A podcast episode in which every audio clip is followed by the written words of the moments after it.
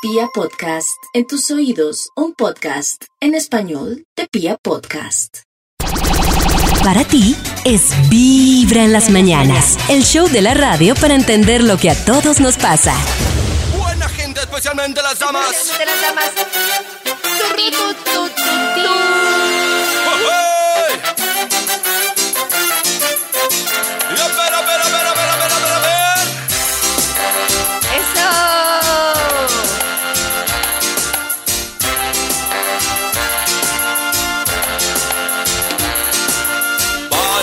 Mira, mira, cómo mira se cómo se mueve, mira cómo mira cómo baila, mira cómo salta. Párate, mira, mira, cómo se mueve, mira, cómo baila, mira cómo salta. No se da cuenta, ella sigue su juego, va para adelante, sigue con su meneo. Cuida su cuerpo, no le da respiro y escucha lo que digo y mira lo que digo. ¡Y que me mate!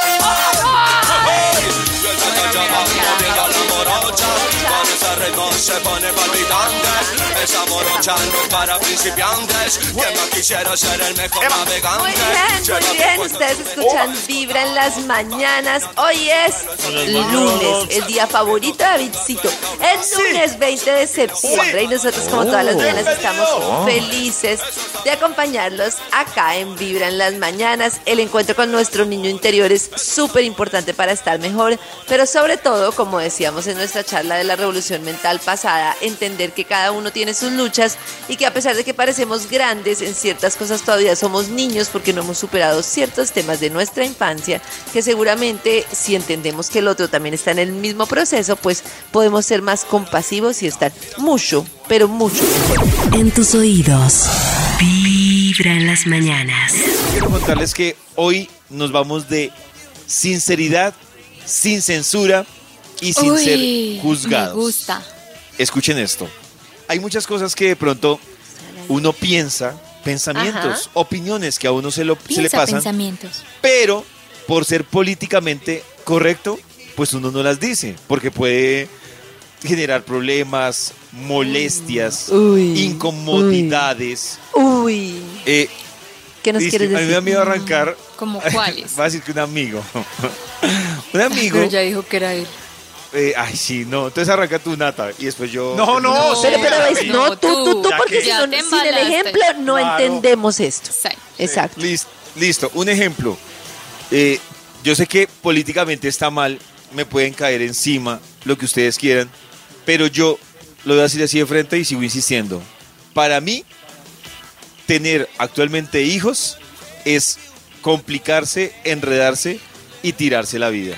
Por más que uno lo vea por un lado amoroso, eh, de vida, pero la verdad es que yo, cuando hablo con las personas que tienen hijos, yo las veo es en la fase de resignación que confirman mi teoría. Es lo que yo pienso. Uy. No estoy diciendo que sea así. Pero Uy. cuando lo he hablado con mucha gente, pues sí genera una molestia porque empiezan una serie de, de argumentos, pero los argumentos terminan en lo mismo. Terminan en un tema idílico de el amor, es que es hermoso, es que no sé qué, pero no salen de ahí y nunca pues uno entiende realmente la razón de ser. Eh, Es un ejemplo. Me uno a ti, pollito, tranquilo. Ahí estamos en ese barco. Sí, Sí. estoy de acuerdo. Pero Nata, tú lo has compartido y te ha generado problemas esa opinión. Lo que pasa es que en mi círculo creo que al ser más joven como que está más aceptado el no querer tenerlos. De pronto es un poquito más en el tuyo, más de 30, 40, que dicen, no, viejo. ¿cómo Sí, así? Nata Pero aún el está- mío de 20, iniciando Claro. 30, no quiere, no quiere, Sí, no sí, quiere. sí. Lo que Nata aún pasa es está que en esa etapa. Puede que a Nata le cambie el chip a los. Sí, 30 puede y que sí. algo. Ese, por ejemplo, ese hecho, argumento, yo- ese Es que- argumento me lo han dicho muchos. Pues, y ahí sí estoy de acuerdo con Nata. Los mayores de 40 usan ese chip. Ay, Y estoy de acuerdo, y estoy de acuerdo. Yo no quería tener hijos y al final tuve y uno cambia mucho la forma de pensar Cambias. y todo. Porque lo piensa diferente. Puede que no, pero puede que sí. Pero yo lo que, o sea, es que yo tengo ahí varios pensamientos. Y es que el primero es que se piensa que se es feliz sin hijos y se es infeliz con hijos. O otras personas piensan que se es feliz con hijos y se es infeliz sin hijos. Y yo digo que en la vida, la buena vida no la define tener o no tener hijos. Hay gente con ejemplo- hijos súper feliz y hay gente sin hijos súper feliz y hay gente y viceversa. Exacto. O sea, es- no lo define. Pero yo no Yo conozco estoy de acuerdo hijos con David y no. Sí, Yo tampoco conozco a nadie con hijos súper feliz. Max, Súper Max se ve súper feliz. Sí, sí, eso. Pero Súper. porque yo lo conozco tiene un por montón. no es lo Yo- mismo. No, Yo le iba a no, decir Eso cuando siempre. y a Yo se lo Nata veo que es que embolatado. No, no, no. Yo también vi- viendo otros papás, yo les podría hacer la pregunta de devolverse. O sea, ¿cómo era mejor? Y hay muchos que van a decir que antes. Claro. y así. Y también con En los hijos. Pero hay muchos que también van a decir que no cambiarían su vida. Por ejemplo, a mí me la, me la volteó, pero para bien. O sea, yo no podría concebir ya mi vida sin Maxi. Y también- Ya- pero hay gente que no. Ustedes ven una etapa mía, que es una etapa que los que tienen hijos saben que es muy dura, porque es la arrancada cuando están muy chiquitos. Pero hay una cosa que yo creo que ustedes no están teniendo en cuenta y es como, primero la posibilidad de que me da mucho, a mí a veces yo sí pienso que hay- personas, o sea, qué pesar que una cantidad de gente que no debería tener hijos porque está muy mal mentalmente y de todo tiene. Exacto. y gente que está capacitada, como Max, por ejemplo, que Max construye un futuro mejor porque tiene un hijo que lo educa con inteligencia emocional y de todo. Esa gente es la que está decidiendo no tener hijos. O sea, ¿qué va a pasar Exacto. en el mundo? Pero hay una cosa que yo sí digo mucho y es que no sé si para mi papá haya sido muy duro los primeros años de vida míos.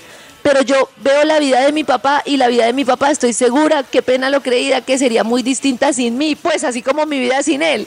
Pero es como todo, o sea, como yo digo, todo lo que luchó, todo lo que guerrió y creo que él hoy en día lo ve como parte de lo que hace con sus hijos, nos amamos, nos adoramos, somos... Claro. Entonces digo, fue un esfuerzo, pero creo que él pensará hoy en día que valió la pena y eso creo yo con Yo no mis quiero hijas. hacer ese esfuerzo. Pero es un Bueno, riesgo está también, bien, porque Está bien.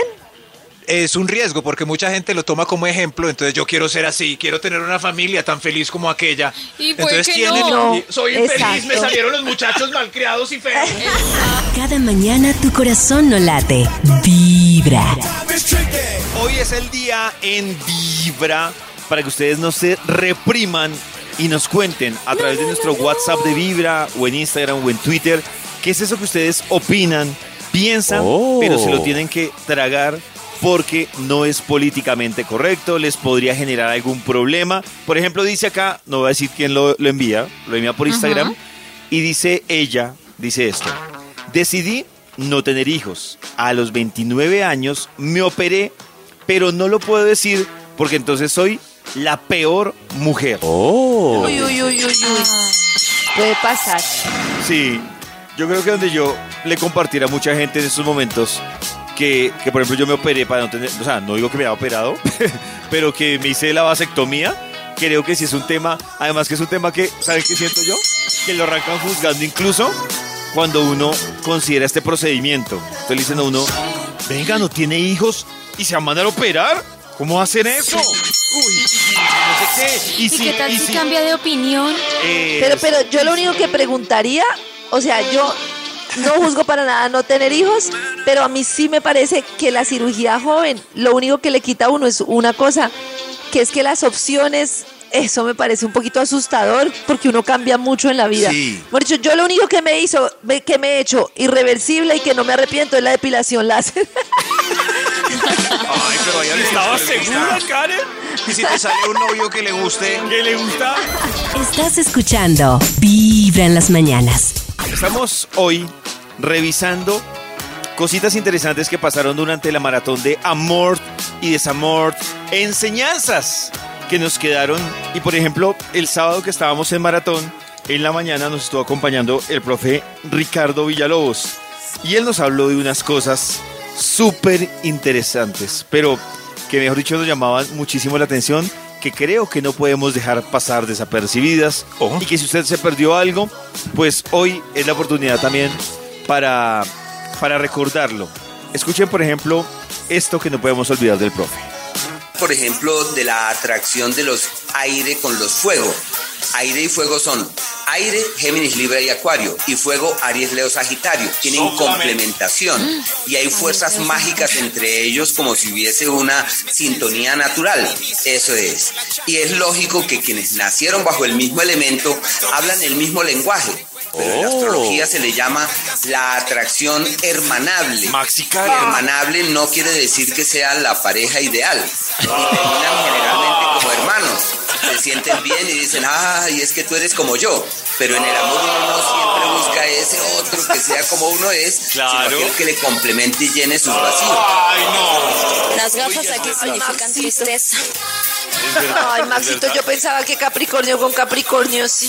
Yo también. Pero Pero a resolver más el dudas. profe destruyó este idilio. Con el Ay, se dañó ahí. Hasta pero se oye muy gracioso cuando yo voy al público y también abucheo. Increíble, ¿no? Sí. pero, pero el profe una vez dijo hace que, que los que eran como hermanitos hacían buenas parejas también. Él una vez dijo Ese- eso. no sí, yo lo leí, yo lo leí una vez. Sí, ¿Cierto que Maxito, chócala. Sí, sí, sí. ¿Cómo, cómo? ¿Qué Pero fue lo está muy chévere porque en el detalle pueden encontrar su signo y ver, por Oh. ejemplo, con qué parejas se entienden más, con qué parejas se entienden menos, depende de qué signo y así. Carita, pero yo creo que él dijo, el, el profe resumió algo que me parece interesante y es que uno no busca un de igual a uno, sino que lo complemente. Ahí sí estoy to- totalmente. Yo creo que esa es la Pero- pero- magia de buscar pareja. Ah, bueno, es que ni tan hermanos ni tan opuestos, porque él dijo también Eso, que... eso. No, yo digo opuestos, Max. Digo que, que lo complemente a uno. Sí, opuestos. Es que eh, mira, el decir que uno busca Pero su ¿qué debería opuesto. buscar yo entonces? tam- Como complemento. Pues No es sé, que lo que pasa podemos- es que hay personas que son como, no sé, que no se parecen en todo, pero pues que coinciden en muchas cosas, pero personas súper opuestas, uno súper parrandero, uno súper tranquilo, el otro súper ahorrador, el otro derrochador, uno no quiere tener hijos, el otro sí, eso no tiene sentido. Pero Nata, pues no, hay muchos que quieren una Nata, o sea, no...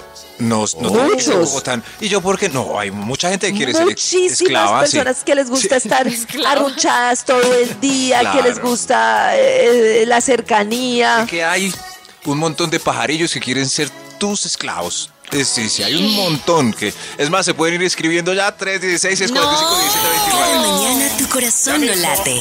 Vibra.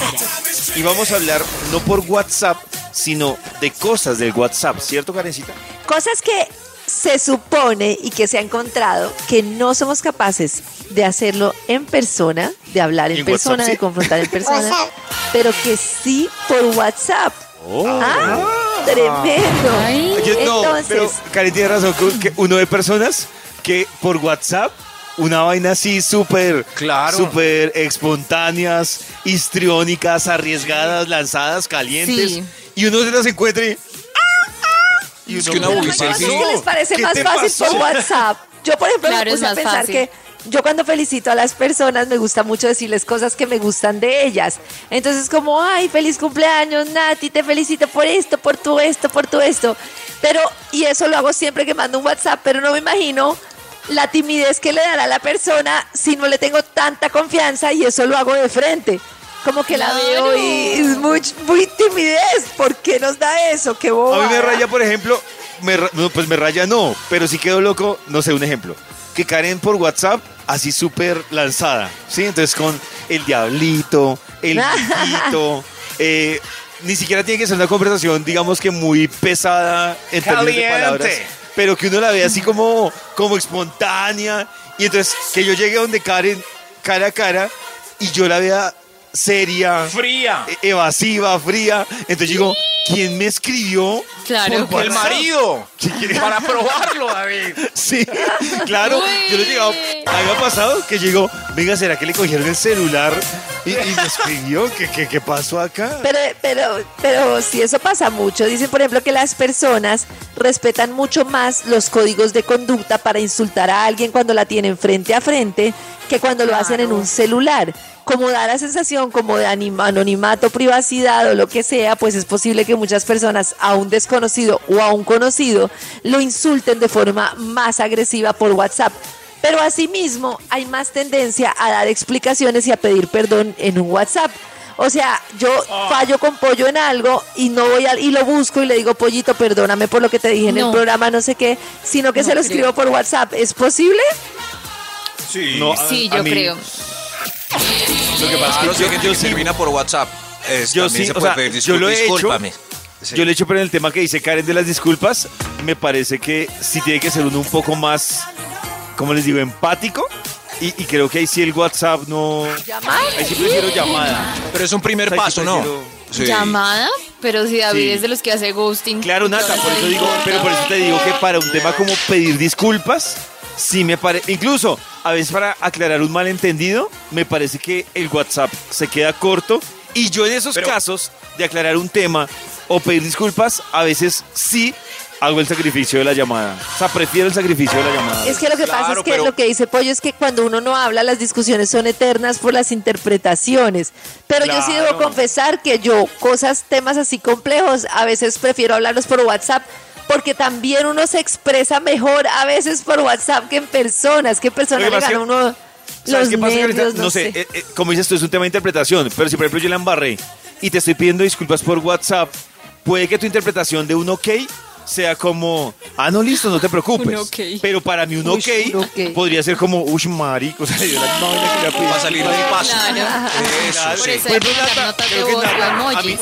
a mí Nata y muchas personas me han dicho que cuando, que yo, que Uy, sienten David que yo soy muy seco. impersonal cuando mando Ese el sticker. Y para mí el sticker es súper amigable. O sea, es como, No. "Ay, listo". Es- es Eso, un pero tema yo voy a defender a David en algo, es que el Oh. ghosting ya está normalizado. Entonces, si uno Claro. lleva menos de tres citas y se desaparece ya, Oh. entre ellas y ellos, ellos y, en fin, se normaliza. Entonces, Se normaliza, eh, sí, si. David va a pedir excusas es porque, es porque ya es alguien de confianza, no es ghosting. Ah, ¿Sí ven? claro, sí, claro. Eso. Claro, claro, Sí. de acuerdo O sea, con que haga ghosting no le quita que sea cordial en una despedida o mandando excusas por WhatsApp. Exactamente. Aunque yo estoy Ya, ya, pensando, yo me contra, estoy pensando y creo que con lo que acabé de decir la Karencita me contradigo, porque por ejemplo para mí sí es normal, yo sé que me pueden caer encima, pero que ¿La estamos hablando cosas que no son po- para mí una terminada sí puede ser normal Uy, por una WhatsApp. terminada por WhatsApp Con me una- parece muy dura, muy No, dura con la otra muy triste. persona.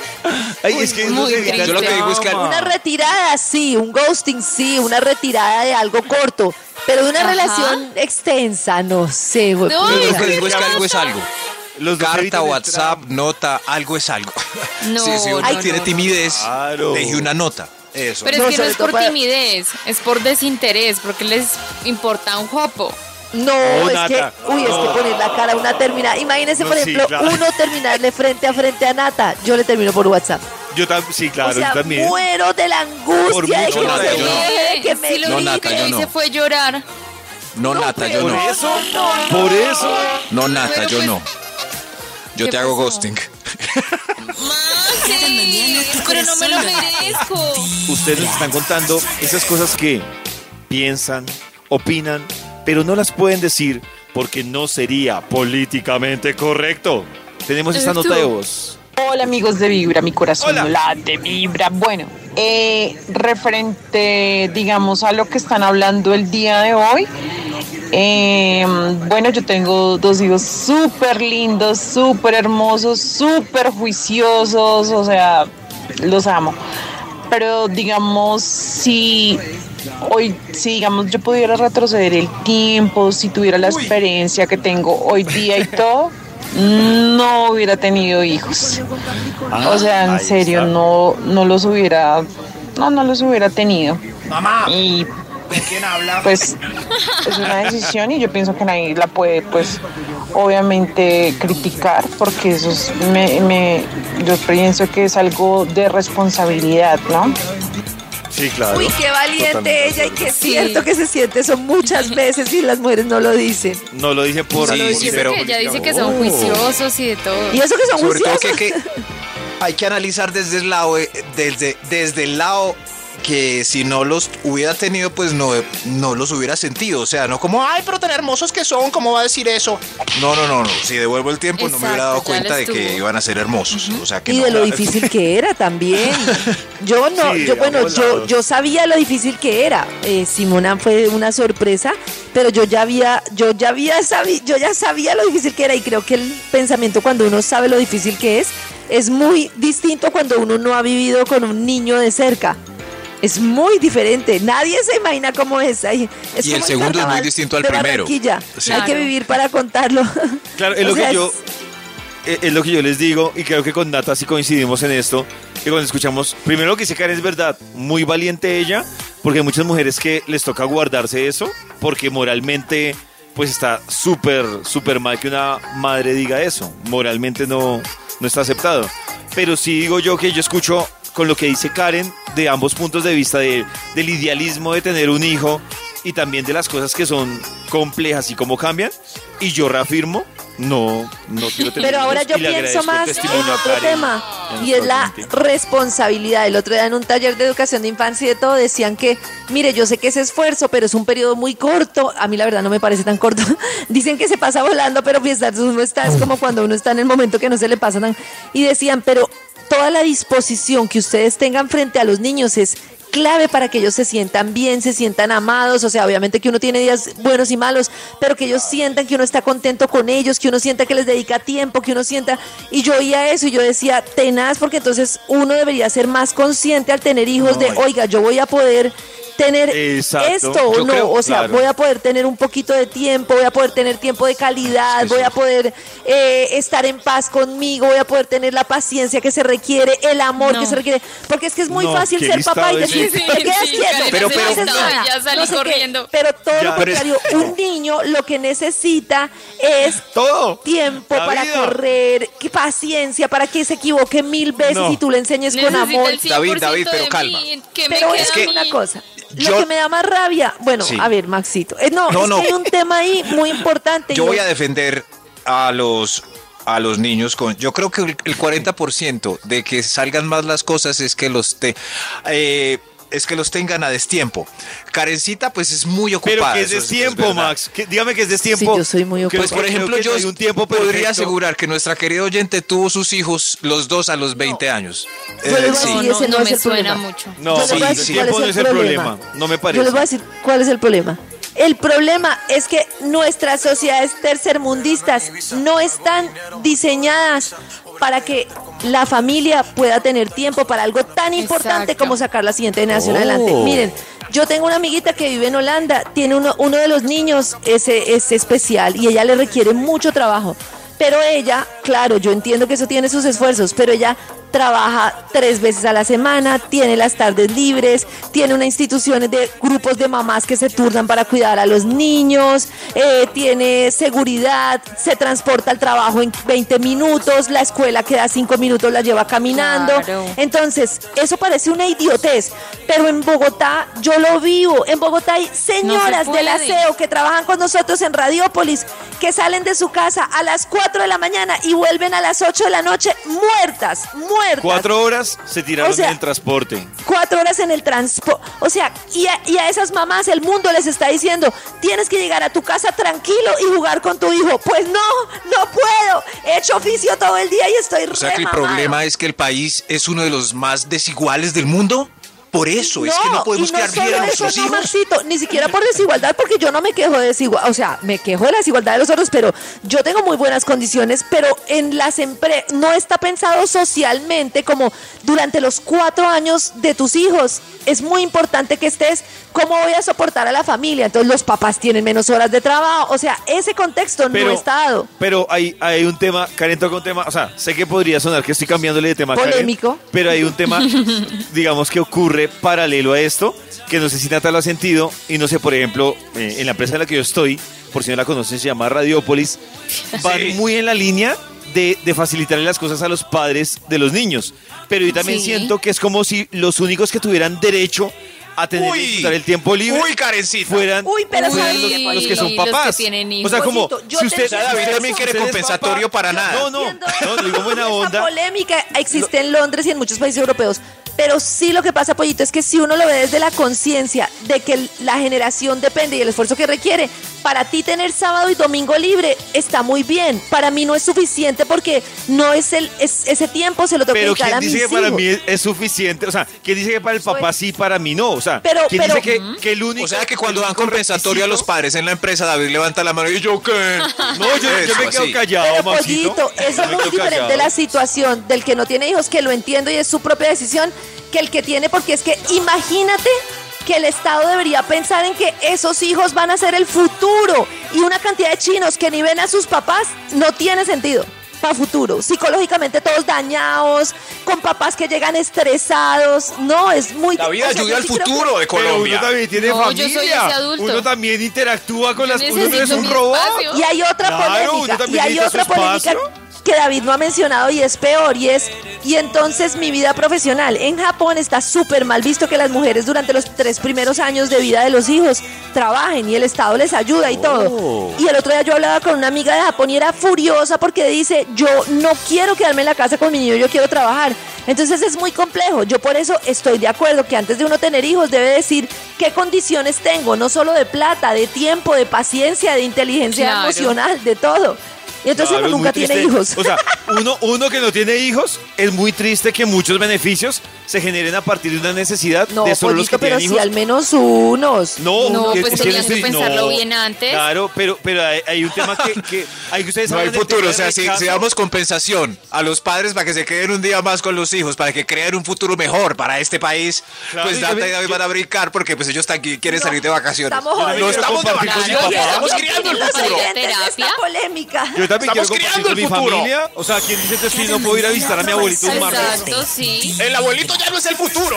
Hoy en Vibra en las mañanas hemos estado recordando cositas interesantes que pasaron en la maratón de nuestros invitados, de la cantidad de invitados que tuvimos y retomando nuevamente a uno de los grandes invitados que tuvimos en la maratón del amor y, Oh. el, y el desamor, a Jorge Lozano H. Ustedes recuerdan que él nos habló sobre quién idealiza más a la pareja. Si ustedes se perdieron, la entrevista que le hicimos a Jorge Lozano. La encuentran en vibra.com. Pero recordemos esto que dijo sobre idealizar a la pareja. El hombre idealiza la caricia. Oh. Gracias, Jorge, gracias por responder por todos nosotros. Esa es la, la expectativa. Pero mira, claro, hay mujeres que idealizan al hombre y desde el primer día que lo conocen Ajá. ya están probando sus apellidos a ver si van bien juntos. Y aunque hay señales, Karencita, señales claras, por ejemplo, una señal clara, yo siempre le digo a las mujeres, fíjense cómo le habla aquel a su madre. Si le habla mal a la mujer que le dio la vida, ¿cómo le va, cómo le hablará a la mujer con la que busca compartirla? La vieja que trate esa. bien a su madre. Ese es un factor principal, querido. Eso sí es verdad. Uy, oiga, yo, acá de eso- eso, ¿no? yo sí que creo en eso, pero a muerte. Yo o sea, me quedé yo sí pensando, me fijo sí. mucho en cómo un hombre trata a la mamá. Para mí un hombre que trata a la mamá, nada que hacer. Sí, claro, eso es. Te- tengo la duda si eso acá, también pero- uno lo podría experimentar a la inversa, ¿no? Eso era lo que iba a decir. La Eso. duda, no, No, sé. pues, Pero ahí mamá. es que ella cómo trata a su mamá. A su Como papá, a Su papá. claro. No, mucho yo como un rey. Pero O sí sea que la chilindrina es buena. Pero es que yo creo, claro, Es es buena pareja. influyen, ahí influyen muchos factores, Karencita. Cuando es del papá, sí creo que hay un cambio tenaz. No sé, por ejemplo. Pues papá en condiciones normales, ¿no? ¿Se puede poner esa acotación? Sí, creo Pero que si mi que pareja más no fiable. sabe que tuve una mala mamá o un mal Cla- papá y me juzga por eso. No, pero Ah, no es bueno, sí, Nata, es que pero- madre es madre. O sea, madre es madre. No, pero hay Uy, es- mamitas que hay no. excepciones, hay excepciones. Pero el típico que nunca llama ma- a la mamá, que nunca está pendiente, o que peor, le habla horrible. Uy, no, eso es... Sí. Qué pereza vieja está llamando. Es que ¿Qué es esto? se desconectaron en esta parte de nuestra maratón. Hay unos consejos finales que nos dio Jorge Lozano y que toca enmarcarlos definitivamente. Sí. Escuchen estos Por consejos que nos favor. dio él. Mamacita, la primera. No malbarates la caricia el día de hoy con alguien que no vale la pena. Ya sabes que hay muchos hombres que solo van por, por tus mortadelas. No, señor. No, señor. Eh, número dos, número dos, no tengas miedo de tomar la iniciativa. Recuerda, la vida es demasiado corta como para no mandarle un fueguito en una historia. Y, nu- y número tres, diviértete. Diviértete, no seas una soltera frustrada. Conviértete en una soltera codiciada. ¡Ah, Uy, eso me trem- pareció. Nata, yo no sé por qué Nata no estuvo a esa hora. Nata, yo también debía escuchar. de- Nata, toda la noche bichota. en la porque maratón. Nata, él explicó lo de la soltera, lo de la soltera codiciada. No, eso Y era frustrada. fundamental. Fundamental. Ay, madre. No, ¿Y dónde encuentro esa entrevista? La En vibra.com, Nata. En vibra.com. La voy a Yo creo que Nata se hubiera enamorado. Para ti es Vibra en las mañanas, el show de la radio para entender lo que a todos nos pasa.